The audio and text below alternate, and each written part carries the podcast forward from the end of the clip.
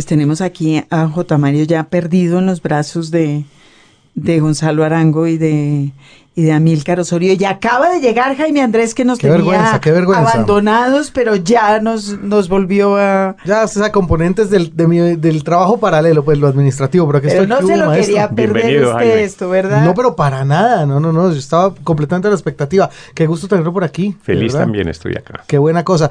Óigame, maestro, ahora que hablamos de, de Amílcar Osorio, de, de Amilcarú, él, él murió ahogado, ¿no es cierto? Murió ahogado en una laguna llamada La Oculta, Ah, sí, sí. nombre Finca de una novela de Héctor Abad Faciolince que acaba de publicar, porque creo que esa, esa finca es de la familia de Héctor Abad. Ajá.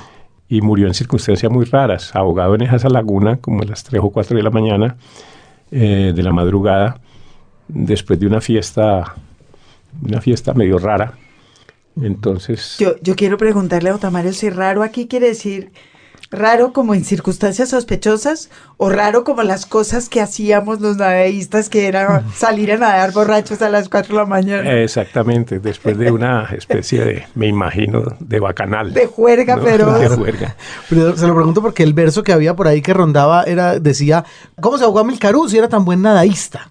Era el verso que decía, que salía por ahí. Sí, yo escribí también un, Ujú. un artículo llamaba El nadadista que no nadó. Claro. Y, eh, y el poeta Roca lo, lo bautizó Amilcar Glue.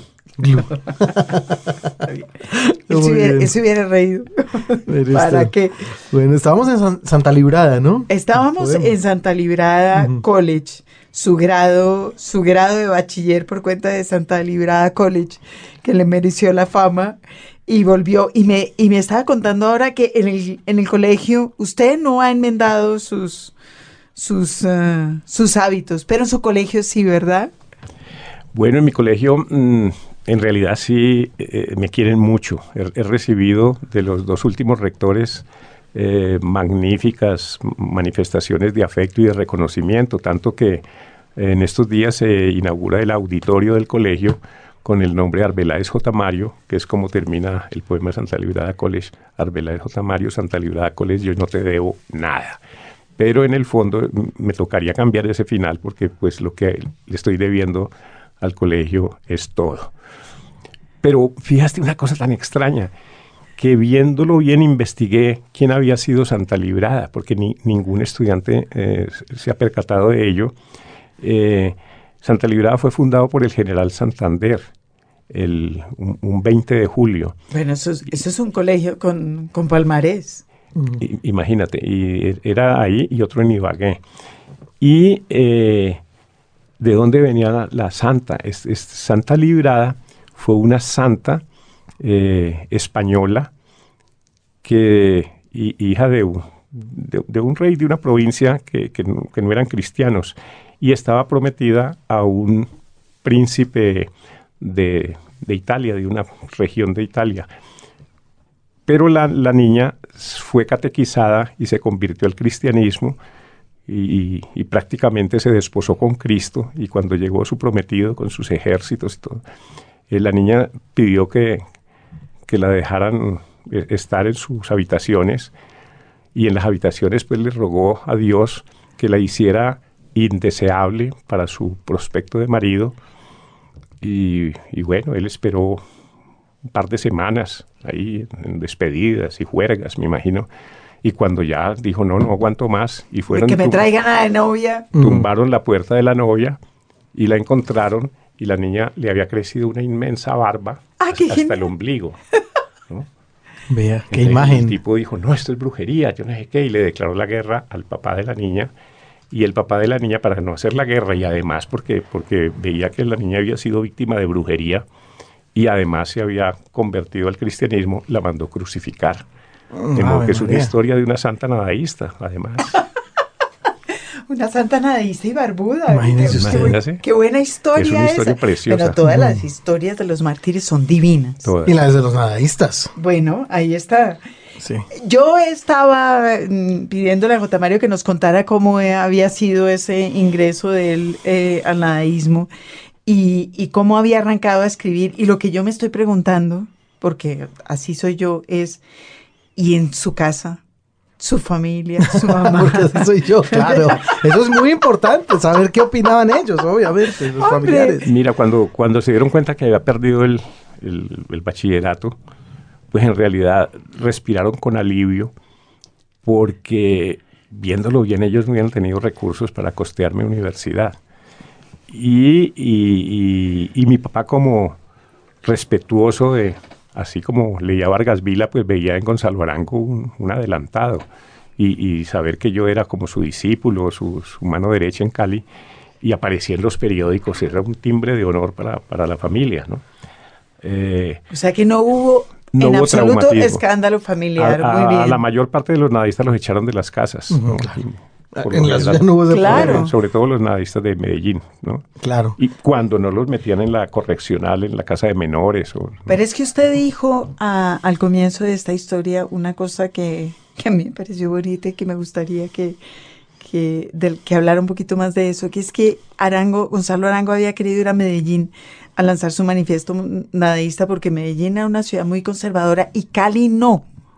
En Cali no hubiera tenido ese efecto detonante que tuvo en, en- en Medellín, porque sobre todo porque el nadaísmo que se iba contra todo, eh, eso era tolerable, pero que se fuera contra el trabajo en Medellín, eso era horrible, ¿no? porque esa era la ciudad del trabajo perpetuo. ¿no?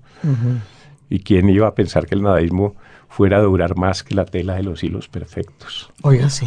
Increíble eso, quién lo creyera. Bueno, eh, y es Por- que sí, sí había como facciones, ¿no? En, en Medellín estaban Gonzalo, estaba el poeta X504. No, no, los, de Medellín eran Mm. Gonzalo, Amílcar, Darío Lemos, Eduardo Escobar, Ah, claro. eh, Humberto Navarro, Jaime Espinel, entre otros. Jaime Jaramillo Escobar, ¿no? Jaime, Jaime. Jaime Jaramillo era de Antioquia, pero vivía en Cali. Ah, Entonces era fue el parte de nadaísmo la de Cali. facción con- Elmo Valencia. Con Elmo también. Valencia, uh, Alfredo Sánchez, Diego León Giraldo y yo. Y Pedro Alcántara, el pintor. Alfredo Sánchez, el cineasta. No, No. Alfredo Sánchez Serna. Ok. Cali, ¿por qué era una ciudad diferente? porque por porque Fanny Mickey trabajaba en el teatro de Enrique Buenaventura, en Bellas Artes, entonces Fanny se inventó los festivales de arte de Cali, Festival Internacional de Arte, y esa era una maravilla. Hizo como, como cinco, posteriormente lo siguieron haciendo las señoras de la tertulia, y al principio invitaba a Gonzalo Arango, y después una vez lo cancelaron, por protestas, quién sabe qué, tipo de gentes. Y entonces hicimos paralelamente con eso el Festival de Vanguardia, Festival de Arte de Vanguardia, cuyo público eran los invitados de Fanny Mickey del exterior a su, a su gran festival nacional. Entonces, por eso Cali tuvo un retumbe cultural grandiosísimo en los años del 60 al 66, por ejemplo. Del 60 al todavía. Y todavía. Ujú, claro, es que sigue siendo una ciudad Un diferente, sí. claro, en, en, en muchas cosas. en muchas. Pero es... eh, Entonces usted se lanzó a escribir poesía y a publicar. Yo tengo aquí que su primer libro salió en 1966. que El es profeta en su casa. ¿Quién lo publicó? Es que tiene un, un- un historial de publicaciones que tenemos aquí sobre la mesa que yo creo que será interesante mirar. ¿Quién publicó El Profeta en su casa? El Profeta en su casa lo publica Hernando Salazar, que es un, un editor de Medellín, ¿no? que había publicado ya 13 poetas nadaístas, una antología que había hecho Gonzalo Arango dos años antes, en el 62, 63. Entonces también publicó El Profeta en su casa con dibujos de Pedro Alcántara y una nota introductoria de Gonzalo Arango. Ese libro, pues, tenía la facilidad de que se despastaba apenas se abría, pues, Ujú. se le salían todas las hojas y bueno, no convertía en memofichas. Mayor perdu- Pero lo mismo le pasó al otoño del patriarca. Claro, claro. Lo recordamos Ujú. Pa- para siempre. Yo creía que, que era un truco editorial porque el otoño las hojas vuelan. ¿no? Entonces, De acuerdo. Bueno, ¿y, y- Eh, y cuál era la distribución de los libros del, del nadaísmo? ¿Tenían los mismos canales de, digamos, de las librerías tradicionales y el mismo público? Yo Bueno, en no, cierta ¿no? forma sí, porque yo era el jefe de Relaciones Públicas de la Librería Nacional de Cali. Bueno, eso ayuda. Entonces, claro. en ese tiempo tenía una galería de arte ahí y, y mis libros eran, eran puestos como preferenciales, pero más que todo los vendíamos era en los, en los bares, en las, eh, donde hacíamos actos pánicos, ¿no? Había un sitio que llamaba Saint-Tropez, entonces allí hicimos el lanzamiento del libro de J. Mario, valor 20 pesos con libro y caneca. Caneca es la media aguardiente en Cali. Y, y- Pero tiene su gracia que le vendan a uno libro y caneca Claro. después de que confesó que había votado a Vicente Alexander. Por medio del libro lo enganchan a uno para que se lleve la caneca. O, también. que si no, o aliciente. que si no le Claro. gusta el libro, lo bote a la caneca también. es como ya un libro con crítica incluida. Ah, bueno, Y, y la característica era que cuando comenzaba a salir la gente a bailar, entonces soltábamos multitud de pollitos, de esos pollitos chiquiticos de colores que salían en esos tiempos. Ah, sí, sí, Eh, sí. pío, pío, pío, verdes, azules, inyectados pues con anilinas. Ujú. Entonces, claro, la gente bailando pues los aplastaba y todo. Entonces, yo- lo que Ah. llamamos actos pánicos. En ese tiempo no teníamos un concepto de la del Claro. respeto pues por la Por los pollos. por los, por- por la- por los animales y la ecología ni nada, éramos unos salvajes. Bueno, pero pues son, son etapas de todas maneras. Sí. Eh, Yo estoy aquí ahora. son- otros Es que a mí, tiempos, esos pollitos, a mí esos pollitos me daban mucho miedo. ¿En serio? Sí, era pero como- terror. Usted no sabe el horror que me producía cuando que me tocó de re- como de regalo se los daban a uno en Ah, las sí. fiestas de niños. Eso me producía, pero pánico, una un- una cosa que y Sí, de, y de una extra- colores era Como extraterrestres. me daba ¿no? mucho mucho miedo. Bueno, no es que tuvieran tampoco una expecta- expectativa de vida muy alta esos pollitos. Ah, sí, tampoco. Pues no, en mis manos ninguna, Menos. pero menos peor la muerte que en en manos de los nadadistas. En pies. Sí. en los pies de los nadadistas. Acto pánico, bueno, eso está muy bien. Eso esperemos. venía de los no, actos no lo, pánicos. no lo haga en su casa, por No, favor. niños, no lo hagan en su casa. Sí, eso. Eh, Los actos pánicos, te hago un una eso venía, mm, fue introducido por, por el teatro pánico de Alejandro Jodorowsky y, y Topor mm, y Arrabal. que- que- Fernando Arrabal. Fernando Arrabal. El- entonces ellos también tuvieron un momento de, de- de gran proyección en su, en su manifestación estética y sobre todo teatral y cinematográfica. Arrabal y Jodorowsky entonces nos sirvieron también de, de base para nuestra expresión. Los libros. Radio Nacional. Un libro, un autor. Seguimos aquí en los libros con nuestro invitado, el poeta nadaísta J. Mario Arbeláez. Y justamente estamos hablando de eso, de los principios del movimiento nadaísta. Y ya usted, maestro, nos había hablado acerca de lo que tiene que ver con el lanzamiento del manifiesto nadaísta en Medellín. Usted había dicho que si se hubiera lanzado este movimiento en Cali no hubiera pasado gran cosa, habida cuenta del pensamiento un poco más abierto de la capital del valle frente a la capital de la montaña. En ese sentido, ¿qué siente usted respecto de el efectismo que hubiera tenido que llevarse a cabo en caso tal de que el lanzamiento del manifiesto hubiera sido, por ejemplo, en su ciudad.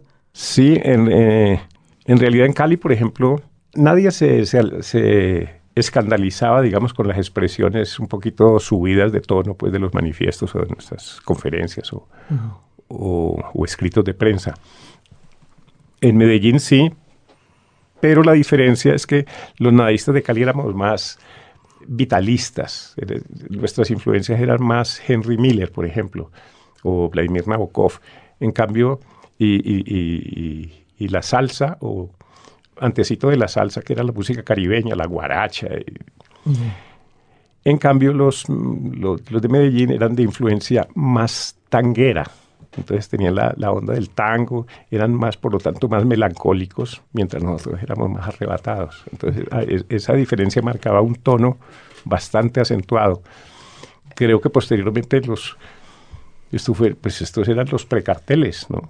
El cartel de Cali y el cartel de Medellín se, se anticipan con el, con el nadaísmo y tenían como un- unas diferencias de comportamiento similares. A mí lo que me parece sensacional de esta historia, que es toda sensacional, pero que hay que señalar, es que esto no estaba pasando en Bogotá. No hubo ningún nadaísta bogotano. De verdad, ¿no? Eh, Este, este poeta Sibius era de dónde? Había un poeta que... Sibius, sí. pero él era de la onda de los hippies Sí. de la 60, Ujú, la calle claro. 60. Era un poeta bien, bien extraño de, de lenguaje nadaísta. Es que hay que ver también que los nadaístas no eran únicamente los que conformaban el grupo, sino la generación que alrededor se, se, Se fue adhiriendo y mezclando. adhiriendo. ¿Ustedes eran conscientes de no ser movimiento bogotano? Es decir, ¿eso era un tema en su vida? No, era un movimiento nacional, pero más que un movimiento era una generación también, como después los hippies. Nosotros llegábamos a cualquier pueblo de cualquier departamento y lo primero que preguntaban, ¿ya conociste los, los, los nadaístas del pueblo? En, en el uno, él, era el, el gay, en el otro era el revolucionario, en el otro era el Y excéntrico. ¿Ellos se reconocían a sí mismos como nadaístas Sí, o porque- era el discurso del entorno social? Como le decían a uno, usted será hippie, comunista y todo. Ha- habían oído sobre todo la radio era el principal transmisor de la, de la cuestión del dadaísmo. Entonces, en cualquier pueblito que no llegaba los periódicos, por la, la onda por radio se, se propagaba. Entonces se suponía que el nadaísta era el transgresor. ¿Y ustedes trabajaban en la radio o era algo que... Ah, no, los, los, los corresponsales a través de- y, lo- y las entrevistas que nos hacían, entonces nosotros aprovechábamos la radio para convocar. Bueno, Pues- el, el magazine del espectador también, en la época en que... de Gog. De Gog, de Gonzalo González. Gonzalo González Sí. nos, nos abrió las puertas, incluso Mendoza Varela, el suplemento del tiempo. Entonces nos tomamos los suplementos y ahí sí que quedó capturada la juventud del, na- nacional. El tiempo es un periódico nadaísta. Lo fue. Y Gonzalo Arango tuvo sus columnas en el tiempo. Me acuerdo que la primera vez que, que lo echaron del tiempo fue cuando, cuando subió El hombre a la luna, porque escribió un, un texto en forma de poema, por lo tanto no lo leyó eh, El corrector. el- no, ni el director. Sí, el editor nadie. ¿no? Eh, y decía el astronauta subió, bajó del- de la nave ¿ya? y ante el espectáculo selénico fue tanta su emoción que soltó un pedo que resonó en toda la superficie terrestre, fue un pedo sublime, nadie lo niega. No, al otro día el poeta salió del tiempo como un idem. ¿no? Lo echaron y no, y pidieron excusas a los lectores. En 1970. Cuando subió el hombre a la, a la luna. 68. 67. Todavía no se usaba echarse pedos en, en No, público. imagínate. Entonces, don Roberto García Peña hizo un editorial, ¿no? que el señor queda fuera de la cuestión. Tres semanas después, Klim escribió la palabra mierda en su columna y ya a nadie le olió feo. Entonces, y, y así, así, esa es la labor del, del de ruptura. Después llamaron a Gonzalo, no, qué pena, hombre, venga, siga, Ya. siga con su columna. Y, bueno. y después Gonzalo trabajó en el tiempo, escribió pues en el tiempo muchos años. Y tanto Eduardo Escobar como yo, pues heredamos sus columnas. Me gusta esa es. aclaración de, de trabajo no escribió.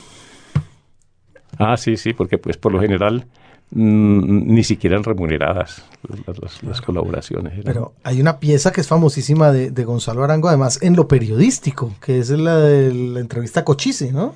La entrevista a famoso Sagrado Corazón de Jesús más feo de Colombia. está en la casa de, de tal dirección en Aranjuez, Antioquia, Medellín. Sí, o sea, ahí también había un trabajo en lo periodístico. Él se, se- se, eh, expresó periodísticamente más que co- como columnista, como en el tiempo, en la revista Cromos. Es- ese, esa entrevista salió en la revista Cromos. Y, y más fuertemente, por ejemplo, en la elegía a desquite a través de la revista La Nueva Prensa, que dirigía Salamea, eh, Alberto Salamea, el esposo de Marta Traba. Y ahí, trabajó, ahí sí trabajó Gonzalo como periodista remunerado. Gonzalo trabajaba como periodista remunerado allá y usted acabó ganándose la vida en una agencia de publicidad. Porque está claro que la poesía ni entonces ni ahora ni casi nunca ha dado para comer. Un trabajo en una agencia de publicidad que fue violentamente criticado por unos, mm, por otros no, pero que de todas maneras tiene, y, y podríamos citarlo como antecedente, eh, por ejemplo, a Mayakovsky, que fue el gran poeta y, y publicista y que entendió esa, esa fuerza de la, de la publicidad. El nene Cepeda también publicidad. y- No, ¿A y- usted y se le ocurrió? Bueno, y William Ospina. Sí, Pero la, la- la pregunta que yo quisiera hacerla es, ¿a usted eso Ramón se le ocurrió? Ramón bueno. Ramón, por supuesto. Él sigue. Claro. No, porque no todos nos podemos jubilar. Yo es que estoy resentida. Ahí me... Hace 15 años estoy disfrutando de mi Imagínese. jugosa pensión de jubilación encerrada en mi biblioteca de 10.000 volúmenes No, y, pues, y escribiendo mis memorias en 14 tomos. chicanería se llama eso. Chicanería, francamente. Cuando usted empezó a trabajar en una agencia de publicidad, que siempre fue la misma, fue en Sancho, ¿verdad? No, no, no, comencé No. En, en Cali. En Cali en también, Nicol Publicidad, donde otra vez donde el hubo un momento de la publicidad muy importante para el país. Muy importante. Entonces salí de Nicol Publicidad, el que había sido el, el defensor y pues el, el anfitrión de Gonzalo Arango para su manifiesto. Después en, con un poeta nadaísta, Jaime Jaramillo Escobar, tenía su agencia en Bogotá y me trajo OP institucional. Después pasé a, a Leo Burnett con Gonzalo Mesa. Después a una agencia que era de la Coca-Cola, se llamaba Sams Publicidad. Ahí metí a todos los nadaístas, escribí un texto, los nadaístas nos tomamos la Coca-Cola y de allí me, me enviaron, me extrajeron hacia Sancho y en Sancho estuve 17 años y ahí fue como mi esplendor. Tenemos a la izquierda, por supuesto, vociferando y haciéndole mala cara. Hmm, publicidad. ¿Y usted con alguna conciencia de que ese trabajo que usted hacía en publicidad de alguna manera estaba emparentado con ese trabajo que usted hacía en poesía? Estaba emparentado en el sentido en que eh, el mismo esfuerzo que hacía para hacer un, un buen verso, lo hacía para hacer un buen eslogan. Y estaba desemparentado en el sentido de que, que nin- ningún verso me pagaba ni un peso y por un eslogan me pagaban por lo menos un millón. Entonces eh, yo dije, bueno, esto tiene aquí tu, su, su, Su graciecita. Su gracia, Sí, su gracia. Claro. Ya nos Entonces, explicó cuál, 15 años, biblioteca, pensión. Ah, muy bien. Entonces, pero lo peor es, por ejemplo, yo nunca he fumado, nunca me he fumado un cigarrillo, un cigarrillo. Sin embargo, me tocaba hacer campañas para, para Malboro, por ejemplo. Eh, siempre he sido más de tendencia pues, rebelde, izquierdista y todo, y me tocó hacerle campaña como a cinco presidentes conservadores. ¿no? De modo que pues son los gajes del oficio. Si a uno le ponen una orden de trabajo, hermano, Mm, pues es. hágale. Entonces, pues Me gusta la aclaración de conservadores. ¿Lo hubiera hecho con más gusto a los cinco, a cinco presidentes liberales? Mm, también se le dice un- a, a López, es decir, a compañía López, ante las críticas de, de todo el mundo, porque la gente se- de pronto se volvía más nadaísta que los nadaístas. ¿Cómo es posible que un nadaísta le haga la publicidad a, un político? Sí. No importa qué político. Pero yo estaba en ese momento, yo cuando no trabajaba como poeta, sino como copy, como publicista, y me tocaba pues cumplir la- la- las órdenes de trabajo. Esa fue una campaña publicitaria que pa- pa- pasará a la posteridad, la de López. ¿No? Sí, bueno, lo- los, ma- más que todo lo, lo, acompañábamos no como publicistas, sino Elmo y yo como edecanes. ¿no? Entonces rompíamos plaza en, en los, los pueblos y en los, los lugares donde. ¿Por qué? Porque cuando nosotros, El- Elmo Valencia y yo nos vinimos desde Cali a Bogotá en 1970 a escribir un libro que era una denuncia, se llamaba El libro rojo de Rojas sobre el robo de las elecciones famoso de 1970. Entonces eh, hicimos el libro, lo publicamos. eh, calculamos que como el general había tenido 1.273.000 electores, íbamos a tener esa misma cantidad de lectores. Pero no calculamos que los de la NAPO eran analfabetas. Entonces el libro no se vendió, pues no, no tuvo ningún éxito. Por lo menos no un millón. No, pues se venderían 500. Pero el hecho es que después apareció la Guardia Roja de Rojas, que fue el M19, con el mismo, por- con el mismo motivo. Y, y bueno, pues eso fue un, un jalón histórico interesante y desde entonces nos quedamos en, en Bogotá desde el año 70 y fundamos la revista Nadaísmo 70, que la dirigían Gonzalo Arango y Jaime Jaramillo Escobar, y se llegaron a, a, a Medell- a Bogotá todos los nadaístas de Medellín y todos los nadaístas de Cali. Cuando ya el nadaísmo estaba más que establecido. Consolidado. Hacían una revista que circulaba cuántas veces al año y cuántos ejemplares. Eh, se hacían como 40 mil ejemplares, ¡Wow! que era una cantidad para la época con muy buena Eh, publicidad. Era una cantidad para esta época. Sí. Óigame, Margarita, pero ojo, revista, etcétera. Pero programa de televisión tuvieron también, yo me acuerdo. Se llama ¿Nadaísta? Nadaísmo Venteado. Nadaísmo venteado. Nadaísmo Venteado, de colombiana de televisión, claro. Y lo hacíamos en Sabrisky Point, por eso se llamaba Ah, Nadaísmo sí, venteado. señor, claro. Aquí nomás. Eh, eh, allá nos reuníamos con ese aventarrón tan ten- tenaz y poníamos una cama, por ejemplo, hablamos de Henry Miller y su- sus libros. Eh, yo era en ese tiempo director de cultura de Cundinamarca, secretario de cultura, entonces llevaba la Sinfónica de Cundinamarca para hablar de, de Chostakovich o de algún, de algún músico. Entonces también tuvimos, imagínate, hemos tenido radio, periódico, revista y, y programa de televisión. de A mí me encantaba. Sí, sí, sí, yo lo veía con Eduardo Escobar, con Elmo Valencia, con J. Mario. Claro. Mira, Programazo. Me acuerdo mucho el de Gardel, ahora que estamos cerca de la conmemoración de los 80 años. Le hicieron un lindo programa a Carlos Gardel. cómo no. ¿Cuánto Sí. tiempo duró ese programa de televisión? Como un año. Wow. Un año alcanzamos a ir a semana, era semanal o quincenal. Por ahí lo, lo repiten de vez en cuando. No se podría hacer eso ahora, ¿verdad? Ni echar una revista en 40 mil ejemplares. Yo creo. Demasiado. Es ¿no? que es una bestialidad. Muy bárbaro. Yo a veces pienso, maestro J. Mario Arbeláez, que, que un poco el nadaísmo ha dejado eso, ha dejado, digamos, unas, unas memorias eh, que tienen en lo tangible unas revistas, unos libros y también unos personajes. Pero si hubiera que elegir una obra, digamos, una obra representativa del nadaísmo, ¿usted por cuál se decantaría? A ver, una obra puede ser sinónimo de un libro, pero no necesariamente.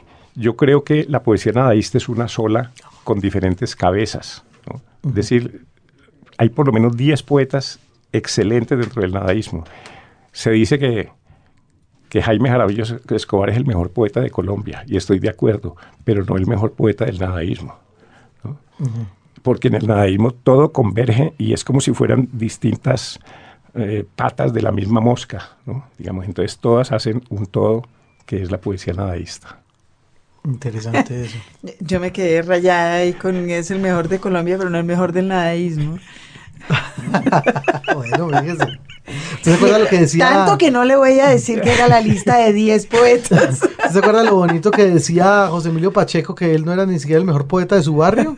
Porque en su barrio vivía Juan Gelman. Bueno, más o menos por ahí puede ser la cosa. Bueno, había una relación también, J. Mario. Pero con- no respondió a la Sí. pregunta, Ah, bueno, sí, no, tiene No, la suya. Usted le hizo una pregunta y usted no la respondió.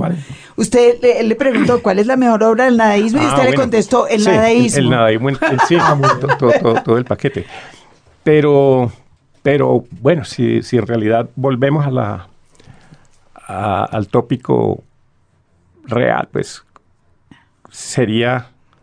No, es que hay tantos libros tan lindos, y sobre todo libros inéditos. Todavía, por ejemplo, la gran novela de Amílcar Osorio, La ejecución de la estatua, está inédita, ahí la tengo en mi escritorio, y es una maravilla, maravilla, no sé cómo a quién ofrecérsela, pero es una maravilla.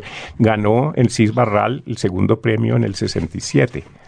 Margarita está haciendo unas caras que ustedes no se van a poder imaginar. Bueno, imagínenselas. Yo ya, yo voy a abrir, yo voy a abrir oficina ahorita para, para los editores haciendo Ah. así. Publicar a Amílcar, ¿Cómo puede ser Imagínate. eso? Eso es de, eso es ignorancia, eso es que la gente no sabe. Usted espérese y verá que vamos a poner una agencia, hacemos un acto pánico sin pollos muertos y, hacemos lo de lo de Amilcar. Con el antecedente de que Amílcar perdió su primera novela, la que escribió durante la gira que hicimos los nadistas en el 70, se llamaba Súbete en todo mí. ¿no? Era una novela bastante mm, dura, de amor homosexual y muchachos y tal. Y de pronto la quemó. Y esta, la ejecución del estatua que le escribió en Estados Unidos, se me había perdido y me apareció después de cinco años por ahí en una, en una gaveta o en una caja. De modo que estoy de plácemes con, con esa recuperación y pues ahí está disponible para cualquier esto. Claro. Bueno, yo le iba a preguntar. Es un reto el que estamos mandando aquí. Sí. Operación Triunfo, Operación Total. Publicación de Amilcar. Ay, qué maravilla. Pero, pero ya, es que Sí. Yo no puedo creer que eso, que eso es, es decir, si, si no lo han publicado es porque no se sabe que existe. Solo publicó, sí, no se sabe que existe. Claro. Solo publicó dos opúsculos, un, un librito pequeñito eh, que se llama Vana Estanza, de, de poemas es- extraordinarios. Un- uno de sus versos, imagínate, el amor no es efímero, es efímero el tiempo. Oh, qué belleza. Le iba a preguntar, maestro, por la y relación. el otro Ah, uno de perdón. cuentos. Ah, muy bien. Bueno, hay que buscarlos.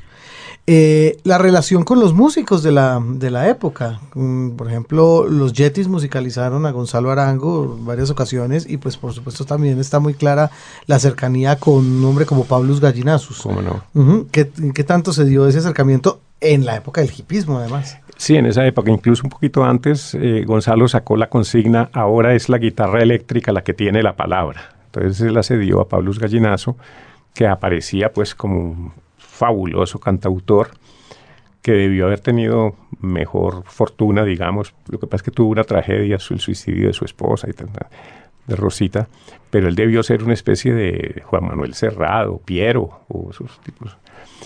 Pero bueno, entonces tuvo su, su- Sin embargo, más que, o, o tan buen, como tan buen cantautor que fue, es novelista. Escribió una novela extraordinaria, asombrosa, que llama La Bella Marangola, como de 600 páginas, de las cuales se hizo una edición de 50 ejemplares y, no más. Mm, La crítica no le puso ningún cuidado, a pesar de que lo repartió profusamente.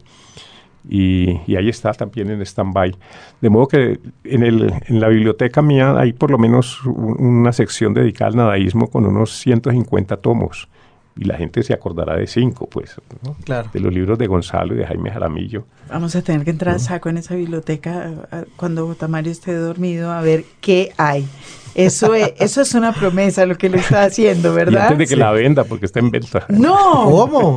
No, no, no, mejor dicho. no. No, pues tengo la, la pinacoteca del nadaísmo, mi biblioteca personal y los archivos. De modo que tengo que, pues en este momento estoy como cuadrando caja, escribiendo los días contados.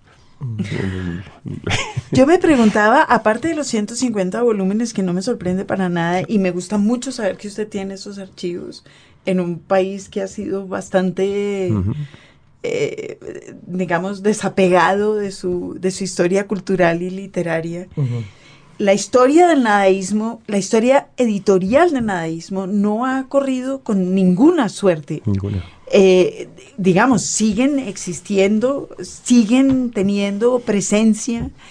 eh, la gente sigue reconociendo el nombre, el espíritu, y sin embargo la historia editorial del nadaísmo es una historia pues un poco un poco tonta, un poco triste. Mm, sí, sí, sí, pues muy- muy- eh, estoy pensando en una novela de Pablo Gañenazo en su biblioteca que nadie conoce, una novela inédita de De Amílcar. de Amílcar eh, y muchos libros que han, que, que han circulado de maneras dispares. Nada, nada más eh, un, un poeta llamado Armando Romero, que vive en, de Cali, del nadaísmo de Cali, vive en Cincinnati hace 30 años. eh, vive eh, dedicado a, la cátedra de literatura la- latinoamericana y en particular de nadaísmo. Ha publicado 30 tomos, imagínate.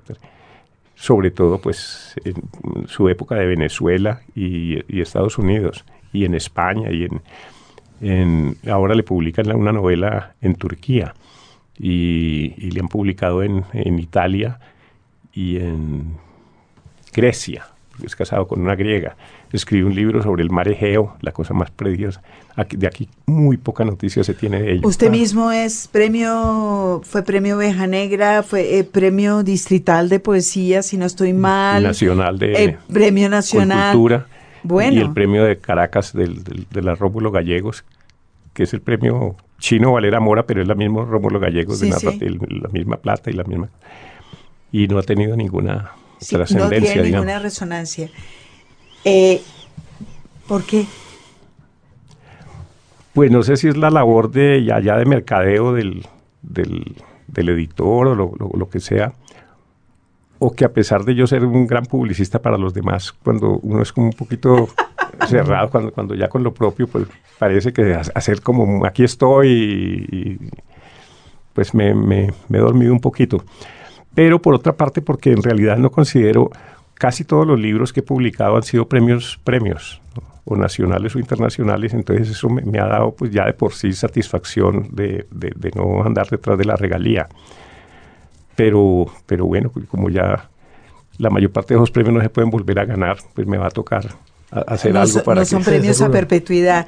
Yo tengo otra pregunta peor. ¿Cómo es posible que el nadaísmo que rompió tantas cosas en la en el, en el escenario cultural, que innovó, que se que hacía cosas como el como los actos pánicos, yo estoy paralizada con los actos pánicos, eh, que hacía lecturas, manifiestos, es decir, que tuvo tanta presencia mediática, no hayan pensado en una manera de hacer que la poesía entrara por esa por ese caminito y hayan seguido prendidos de la, de la edición tradicional, el libro, bla, bla, bla. Mira, una vez una señora en una exposición me dijo, mire, po, J. Mario, en usted teníamos fincadas todas nuestras esperanzas de que fuera el gran poeta de Colombia y, y mire que se dedicó a escribir columnas de prensa, ¿no? porque es lo, es lo único que leemos de usted. Ah, eso, tan querido. Que uno dice, bueno. Entonces dije, hombre, en adelante, entonces he cogido todas las columnas de prensa y las he vuelto poemas. ¿no? Me, y, parece y- muy bien. y- y con ello, pues por eso te puedo decir que, que estoy trabajando 14 tomos de, de- de- de- historia de- del país, porque a través de ello. Lo que pasa es que cojo los, los- los temas de las columnas, que son como, como borradores, y ya les doy más dimensión, ya no tengo la tiranía de los 3.000 caracteres, y, y- y- y- y la- las parto en pedacitos versiculares, y, y de allí sale la, la gran obra testimonial que es eh, Los días contados. Mire.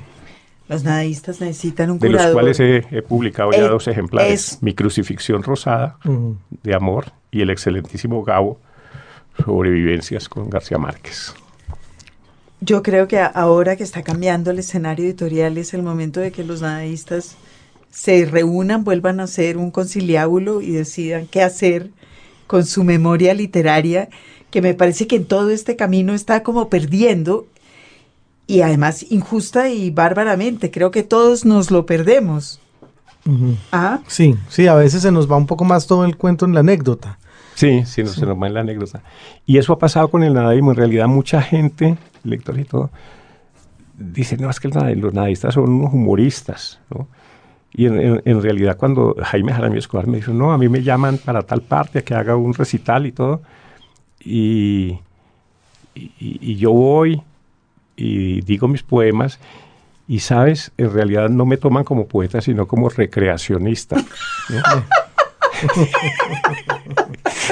Está bonito.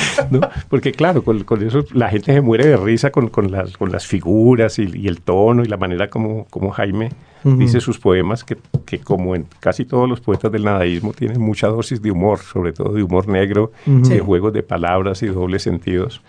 Entonces en eso llegamos. Entonces la gente cree que los nadistas somos unos humoristas. En gran parte no les pasa eso a los escritores hoy, a todos los escritores, que todo el mundo cree que son un poco recreacionistas y van a oírlos en ese plan. Es posible, pero yo, no- yo, yo, aparte de los nadistas, no veo mucho humor en los, en, en Ah, los no, escritores pero en es que el recreacionismo en Ah, general no tampoco, necesariamente es, la carcajada, tampoco sí. es divertido. No. Los libros. Radio Nacional. En lista de espera. Como Jaime Andrés eh, eh, está hoy eh, de niño díscolo, ¿no? viene, se va y viene y se va. Entonces me va a tocar a mí presentar mi propio cuestionario diciendo, viene ahora el temible cuestionario de Margarita Valencia. Otamario, esto es un cuestionario que, que lo que quiere hacer es explorar como sus hábitos como lector y como escritor. Eh, y empieza con la más complicada de las preguntas. ¿Le gusta leer? Leo a todas horas del día y de la noche. Lamento no poder leer dormido ni en la ducha, pero, pero espero de alguna manera eh, volver a tener tina en la casa para volver a leer como lo hacía antes. Leía en una tina es dificilísimo. Es como una fantasía, pero la vida real es bien complicado, ¿verdad? No, no, siempre la, en la tina he, he tenido la costumbre de leer y no solo leer yo solo, sino a mis hijos cuando estaban pequeños, los ponía al, fre- al- al frente y leíamos, eh, por ejemplo, eh, La Metamorfosis de Kafka o Cien años de soledad y era un placer incomparable. También ponía a sus hijos a leerle como su abuela. No, imagínate, de- de- de- desde entonces me acuerdo que, que gracias a esa inducción obligada de mi abuela, que además me hizo eh, un, un niño solvente, pues porque salía como con 20 centavos diarios de la casa. Eh, también inculcarles a mis hijos la, el, el placer o, o el vicio por la lectura. Eh, pero ellos no, no, no, no, me han seguido mucho el cuento de seguir siendo intelectuales o escritores, pero sí, lo, por lo menos el, el hijo Salvador se ha, ha, ha, integrado eso a través de la disciplina de la pasión por el cine. Y está estudiando cine, de modo que gra gracias a eso o sé que, que se, está o siguiendo. que será un narrador sin ninguna duda. Seguro. Lee en pantalla, lee en papel, solo lee libros. Leo en pantalla, leo en papel y cuando voy por la calle, si no voy leyendo por lo menos avisos o vallas, me caigo. ¿Tiene algún género favorito según las horas en que está leyendo? ¿Tiene horas, lee novela todavía? ¿Lee ensayo, lee poesía? Eh, leo mucha poesía, leo mucha novela, leo ensayo, pero mi género favorito es el femenino. Es el femenino, que es difícil de leer. No es tan difícil de leer, sobre todo si le muestran a uno las manos bien tendidas y bien limpias. Las manos limpias, ya, ya están oyendo. Su relación con los editores ha sido una relación grata, divertida, complicada, inexistente. Eh, ha, ha, sido muy escasa porque por lo general la publicación de mis libros obedecen a que eh, son producto de premios literarios y los premios abarcan el, el, efectivo del premio propiamente dicho y la edición, de modo que por lo general se encargan siempre de esa más? parte. Ok. Y cuando ustedes sacaban esta revista Nadista 70, ¿quién era el editor usted? El editor era Jaime Jaramillo Escobar y el director Gonzalo Arango. Okay. No, los demás éramos colaboradores. Éramos, eh, éramos esclavos como uh -huh. somos siempre de las revistas. ¿Qué libro ha regalado muchas veces? El, eh, el libro de, de, Antonio Caballero. La, la ¿Sin novela, remedio? Sin remedio. La, lo iba leyendo y me encontraba con alguien y inmediatamente se lo regalaba. ¿En la edición de Oveja Negra, en, me en, imagino? En, la primera edición, no, sí. no, debe ser la de Oveja Negra y posteriormente eh, una temporada en el infierno de Rambo. Esa sí se la doy a todo el mundo. Okay.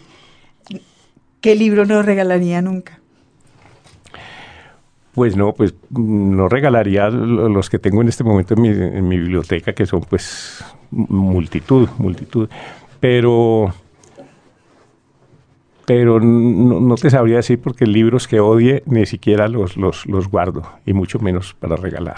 Ok. ¿Se considera un escritor más un nadaísta que un escritor, más un poeta que un nadaísta? ¿Qué, qué escribe en, su pasaporte o en el formulario de salida del país?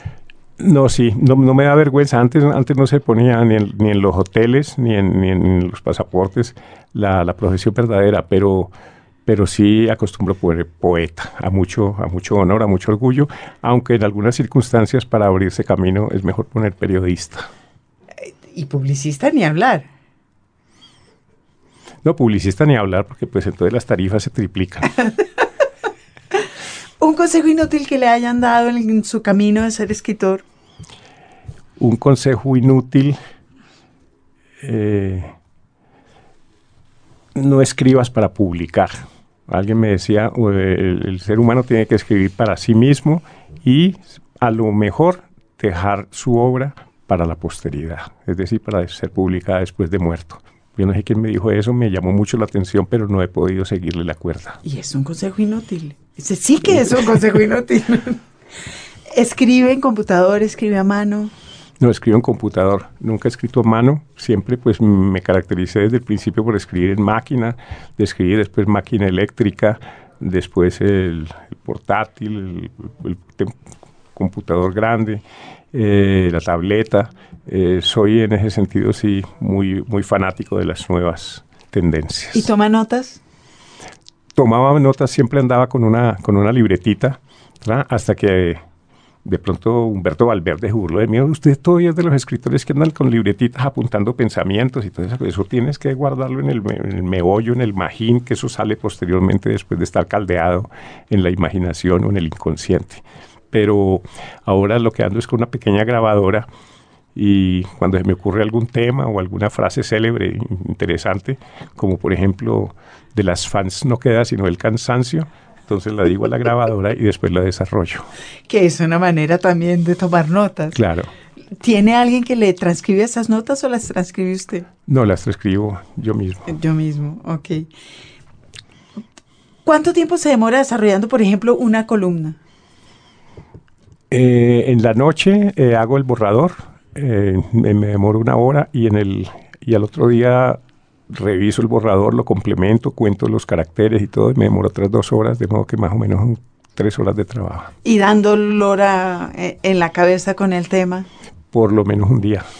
Un día. Y posteriormente, una vez las publico, me tomo una semana entera en transformarlas en, en Eh, poemas. eso me- En- eso- en- esa idea me parece absolutamente maravillosa. Pues, Y un poema ahora está haciendo eso. este, Y antes, ¿qué, cómo, cómo era su, su relación con la escritura la poesía? ¿Era un escritor disciplinado? ¿Escribía un poema cada vez que se... ¿Cómo funcionaba eso? Mira, yo he visto muchos escritores que sufren, sufren con la escritura, sufren con la búsqueda de- del sinónimo, que, que- que- que el- el- la palabra perfecta, el, la mod just. todo. Eh, sin embargo, yo le he encomendado toda esa labor al inconsciente, relleno el inconsciente de informática. Eh, en realidad no llego con notas al- a la pantalla y, y como si soltara una esclusa. mm, el, el- el- el inconsciente trabaja y yo soy el primer sorprendido por lo que va apareciendo en pantalla. De modo que en realidad es como utilizar el método de la escritura automática de los surrealistas, pero, pero no de una manera absurda como aparecían esos textos sin, sin, sin conexiones lógicas, sino que si tienen, pues de todas maneras como son escritos para el periódico, sí tienen que tener una conexión racional. Aquí tengo una pregunta que manda un oyente desde el otro lado del vidrio, que quiere saber cuál, cuál sería su epitafio.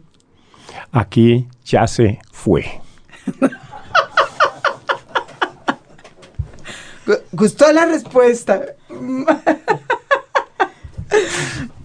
Eh, lee mientras escribe, es decir, simultáneamente está enredado en un tema y se nutre de otras lecturas o sus lecturas van independientes de su creación literaria. No, sí, sí van muy dependientes, por eso trabajo, como le decía ahora, toda la noche. Me encierro a las 8 de la noche hasta las 4 de la mañana, ya sin, sin teléfonos, ni, ni radios, ni aspiradoras.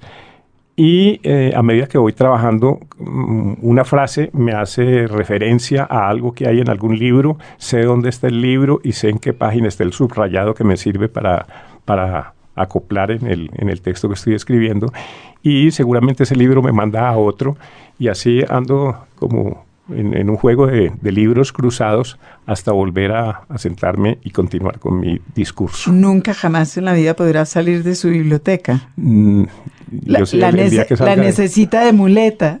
Sí, seguro, porque para mí es una absoluta pasión, pero es que pienso viajar a, a Málaga, instalarme allá con mi esposa al frente de- del Mediterráneo y transportar 10.000 libros y me va a quedar muy difícil. Entonces, por eso también de pronto salgo de la biblioteca, la, hasta había pensado cedérsela al Colegio de Santa Librada, pero no tienen cómo mantenerla seguramente. Entonces, veré qué otra... ¿Qué sí, otro qué camino otro hay? camino busco. ¿Oye música? ¿Oye música mientras escribe? No, después de hacer esta loa al silencio y a la falta de la aspiradora. ¿Oye música? No mucho, no mucho, porque como, como escribo a esa hora, a medianoche, pues a la madrugada, pues entonces despertaría a mi mujer y mis dos pelados y no me la perdonarían. Pero, Y, y los... ah, con audífonos podría ser, no había pensado, pero... Pero hay esta, esta cosa, que si uno oye música con letra, pues entonces se le, se le, se le, di- desconecta un poco el- sí, el, el discurso. que contamina está, lo que está haciendo. ¿no? Habría que dedicarse únicamente a, a melodías. Y cuando no está escribiendo, oye música. Es decir, ¿sigues, ¿le sigue gustando la salsa? ¿Le gustó la salsa? Supongo que sí, le hizo mención a eso. Dentro de los, dentro de los caleños de la, de la época que plantea en Viva la Música nuestro amigo Caicedo, Andrés, había las dos tendencias, la de los salseros y la de los rockeros. Yo soy, mantengo más la pasión rockera. Ah, ah. Y sigue oyendo. Sí, eso sí, no, no me pierdo. Siempre estoy en The Who, Los Muertos Agradecidos, eh, los Beatles, desde luego, permanentemente. Y, y pues Grateful Dead, que, eh, Iron Butterfly. Casi Rock. todo, todo lo- lo- el rock de, de los 70, los Vale. 60. Si pudiera armar una cena literaria con tres escritores, ¿a quiénes tres invitaría? Pues eh, últimamente las, la- las tengo y, y lo- los escritores con los que celebraría una rica cena, nuevamente sería con Juan Manuel Roca y con Federico Díaz Granados. Ah, bien. Pero es que usted también ha vivido toda la vida felizmente rodeado de una pandilla que comparte sus amores literarios. Sí, sí tengo, he tenido esa fortuna. Eso es eh, una forma eh, o una gracia que no se le concede a muchos escritores, muchos de los cuales andan solos por el mundo sin ese diálogo. Y ya pasé como la época o la faceta de las enemistades literarias. ¿Y las tuvo? Las tuve, las tuve. Incluso una muy, muy, muy famosa durante como 20 años con el poeta Juan Manuel Roca. No, era un choque, pero perman choque de trenes permanente. Sin embargo, en un es momento un dado- gran enemigo para tener. Literariamente. Sin embargo, en un momento dado, María Mercedes Carranza lo invitó a él y me invitó a mí a una misa de acción de gracias en el voto nacional. No nos dábamos cuenta, llegamos, confluimos. Es una misa que celebraba el alcalde Mocus en celebración del final de la, de la guerra de los mil días. Entonces, pues cada uno llegamos, como nos volvíamos a salir. Y en un momento dado hubo que darnos la paz, como se dice en mitad de la misa. Y entonces desde ahí reanudamos la amistad y es una amistad actualmente estupenda También un gran amigo para tener. también. Bueno. Eh, ¿Ve televisión, ve cine, ve series? Como, como mi hijo pues está metido en el cine, pues últimamente eh, he vuelto a retomar las películas que, que veía en la época, sobre todo para mostrarle a él lo que nos había influenciado, eh, entre ellos las películas principales del neorrealismo italiano y las de la nueva ola francesa. Ajá, está feliz, eh, dedicado a la educación sentimental de sus hijos. Y para terminar el cuestionario, ¿qué tiene en su mesita de noche? ¿Qué está leyendo ahorita? Bueno, no, en la mesa de noche tengo más o menos 40 libros, pero estoy leyendo uno... 40, 40 libros, J. Mario. No es una pila así, Son- es una pila así. Sí, pero en, en cuatro morros, porque es bastante amplia la, la- la mesa. Y estoy leyendo la historia trágica de la literatura de Mush, De Mushk. que es uno de los Libro libros más bellos que he leído en la vida. Entonces estoy emocionado, estoy, llevo cuatro años leyéndolo de a poquitico, de a Es un libro poquitico. precioso. ¿Cómo no? Los clásicos. Para el cierre del programa, una lectura de un clásico personal que por supuesto tiene que ser del movimiento nadaísta. Maestro Cotamario Arbeláez, de Gonzalo Arango, La malvada intención. Este texto es de 1959. Ustedes, por estar leyendo la crónica social, las recetas de cocina y el manual para portarse bien en sociedad, por estar alelados mirando la televisión o las estrellas, y baboseándose con las poesías a mis universo, ustedes, los poetas que fabrican sobre el diccionario de rimas un poema quincenal, ustedes, los intelectuales conformistas para quienes es muy cómodo el nihilismo, ustedes, los burócratas liberales y conservadores que ya perdieron el sentido de lo maravilloso, ustedes, los inspectores de la moral que confunden el hula hula con el marqués de Sade, ustedes, los sexólogos de ideas fijas que representan el hula hula con un falo abstracto y circular. Nosotros protestamos contra ustedes que se oponen a la satisfacción de los instintos naturales y al derecho a legitimar esos instintos por las vías legales de la imaginación. Ustedes, los reales académicos y tratadistas de la forma, que no saben lo que se anida en las cloacas y que no han mirado desde las alcantarillas el nacimiento del sol. Ustedes, los estudiantes de urbanidad y retórica, que ya saben rimarle un verso a la prostituta y limpiarse la jeta con elegancia. Ustedes, las señoras aristocráticas que bailan a Elvis Presley en el club y levantan las piernas para escandalizar a los notarios y a los senadores de la Segunda República. Ustedes, magistrados y jueces que codifican la vida y asesinan con fórmulas los instintos vitales. Ustedes, los notarios que escrituran a los ricos la tierra de los pobres con manos de usureros y canas en el cerebro. Ustedes, los ciudadanos ejemplares que se emborrachan en los prostíbulos y hacen penitencia religiosa. Ustedes, los que se flagelan a la luz del sol ante los altares de piedra y de noche cumplen funciones de pederastas. Ustedes, los de la Liga de la Decencia y la Pureza del Espíritu, que se escandalizan con los senos de una escultura y no sienten horror al defecar en la bóveda celeste del sanitario. Ustedes, los predicadores que apestan con su oratoria y con sus sotanas de terciopelo sudado. Ustedes, los políticos que no creen en la revolución y se hacen remunerar su falta de fe Ustedes, los policías que no saben cómo preñan los poetas a las rosas, los críticos de arte y literatura que han leído la citolegia y a Kant y confunden a Gonzalo Arango con un paciente de la psicología, a Garcilaso con Don Blas de Leso, la Unión Libre de Bretón con la Unión Nacional de Ospina Pérez, un ataque al corazón con la crisis de la poesía, Ustedes en general no saben nada de nada y tienen una idea falsa de lo que es el nadaísmo cuando piensa que somos la amenaza material del orden burgués. Nosotros no vamos a robarle la chequera al capitalista, ni vamos a asaltar a medianoche su despensa, que los burgueses revienten tranquilos en medio de la abundancia. Tampoco vamos a raptar en las noches de luna a las colegialas del Mount.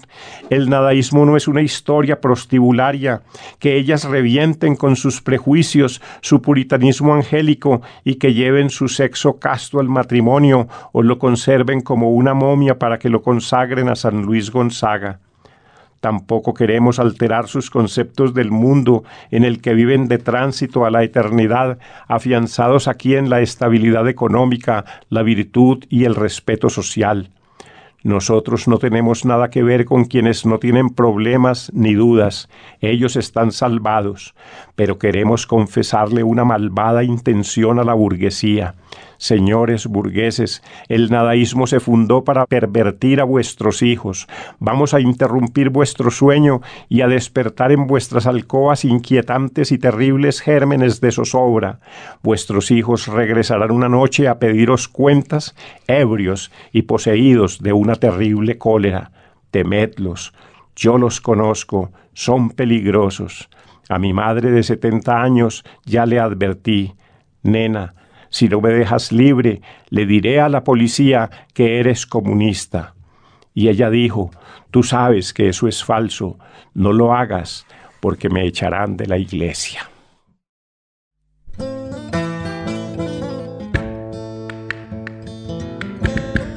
Los libros por Radio Nacional tuvo hoy como invitado al poeta y columnista J. Mario Arbeláez.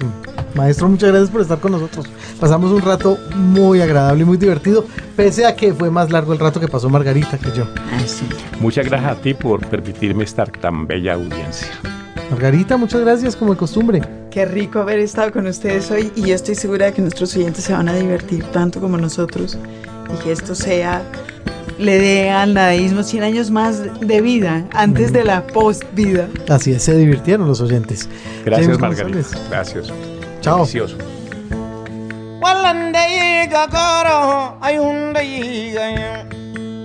Ndaiga bilen ay bino makankam Ndaiga goro ay mundaiga dor Kalendai na tonda tonka kuna